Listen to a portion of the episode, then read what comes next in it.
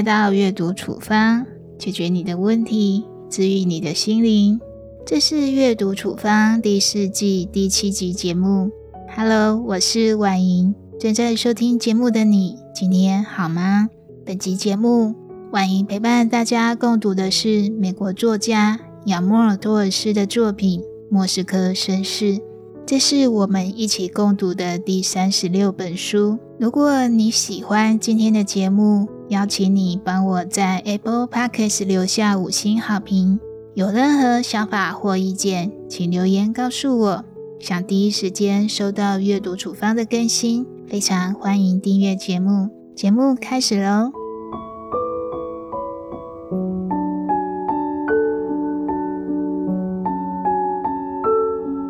一场突如其来的新冠病毒疫情，让很多人被迫宅在家里。社交平台上一片哀鸿遍野，不知道疫情在家如何安排自己的生活，成了最流行的烦恼。我看到有个朋友说，以前总感觉自己的家还蛮宽敞的，宅在家快一个月之后，开始觉得四周的墙壁在往他的身上压缩，有种无法呼吸的压迫感。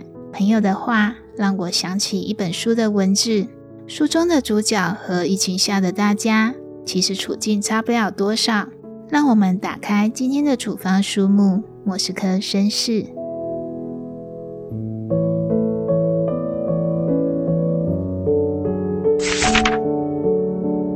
一开始，先介绍本书作者亚莫尔托尔斯。亚莫尔毕业于耶鲁大学，他曾经在投资公司工作了二十多年，退休之后才决定开始专职写作。莫斯科绅士的创作灵感来自于亚莫尔在二零零六年去日内瓦大饭店入住的经验。这是他第八年连续住在同一间饭店里，在饭店大厅看着来来往往的人群，突然他的脑中天外飞来一笔。他心想：如果有一个人在这样的大饭店里度过余生，会是怎样的感觉呢？从灵感发想到真正开始动笔，中间花了十二年的时间。二零一一年，亚莫尔出版了处女作《上流法则》，作品一鸣惊人，让他在文坛初露头角。处女作的成功让亚莫尔决定退休，投身于小说创作。二零一八年，《莫斯科绅士》接着出版，更是在文坛引起巨大的轰动。被美国亚马逊、英国《泰晤士报》等权威平台列为年度图书，在全球范围引发了经久不散的阅读热潮。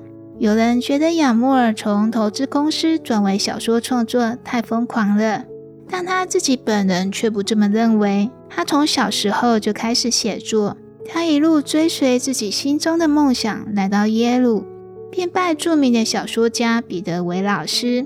杨莫尔说。追求梦想不代表我疯了，而是我觉得自己可以做得到，这一点也不疯狂。去投资公司工作，反而才是他人生的转折。他曾经担心自己会远离梦想，没想到心里的声音终究指引他走回了原路。下面就让我们走进杨莫尔的文字，了解本书作者亚历山大伯爵如何在狭隘的空间中。丰富自己的生活。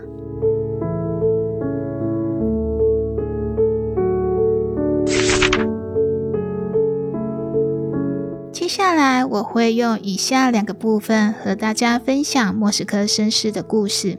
第一个部分是深陷围城需要朋友；第二个部分是发展新技能斜杠的必要。先说第一个，深陷围城需要朋友。亚历山大伯爵在克里姆林宫受审，最终被判处终身监禁，不得踏出莫斯科大都会饭店一步。而罪名只不过是人民委员会认为伯爵的贵族出身已经玷污了他的赤子之心。审讯结束之后，亚历山大伯爵被押送回饭店，原本住的房间已经挪作他用，他必须立刻搬去六楼的另一个更小的房间里。那间房间原本是杂物房，一张铁床，一张书桌，一个壁橱，把小小的空间挤得非常的拥挤。伯爵觉得自己的空间被严重压缩，甚至开始心情低落，想要跳楼自杀。在软禁的生活之中，怎么摆脱无所事事，活得有质量、有意义、有尊严，成了摆在伯爵面前最棘手的问题。深陷围城，需要朋友。伯爵在大都会酒店中结识了朋友们，给了他强而有力的支持。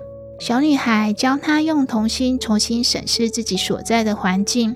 裁缝师为他缝补衣服和破碎的心灵。少年时代的好友唤醒他昔日对世界的热情。身边有了这些人，就算致力于富丽堂皇的大饭店里，也能让亚历山大伯爵成为俄罗斯动荡年代里最幸运的那个人。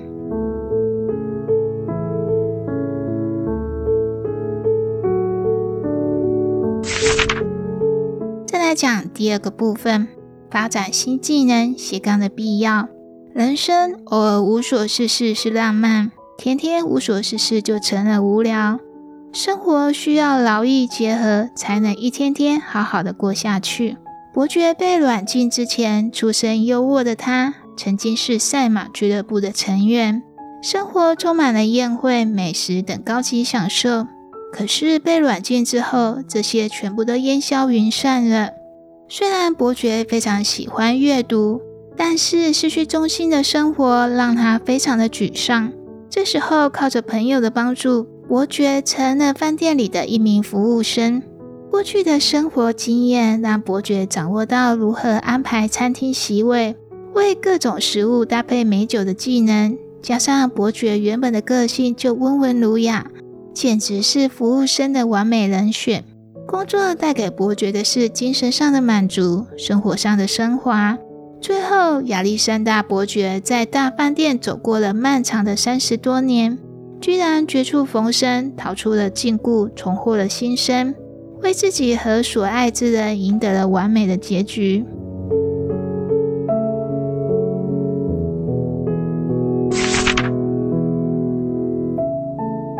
本书作者亚莫尔说：“不管在哪个时期，都有优缺点，即使是特殊时期，也不例外。”虽然疫情之下，很多人被迫只能待在家里，但只要把这段时间看作是个旅程，用不同的眼光看待每一天都要做的事情，那么每一天都是新的尝试。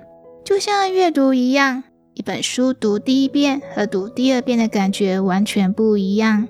空间有限，但是想象无限。一个房子无论面积是多少。你把它想象的多大，它就是多大。如此一来，不只可以让自己脱离空间的束缚，还可以强化自己的感觉能力，让以前麻木的变敏锐，以前的自大反转成谦卑。亚历山大伯爵就是最好的例子。这阵子大家都辛苦了，祝福大家守住自己的内心，一起期待疫情降温的那天到来。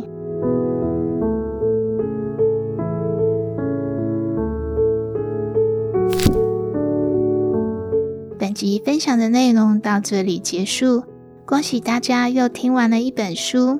想阅读本集文字版本，请搜寻 twinsma 点 com t w i n s m a t w i n s m a。